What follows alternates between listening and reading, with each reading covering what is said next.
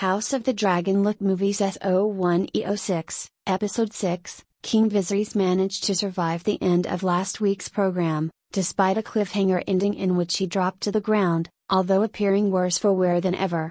Free access to the newest episodes in HD without registration. Look Movie House of the Dragon.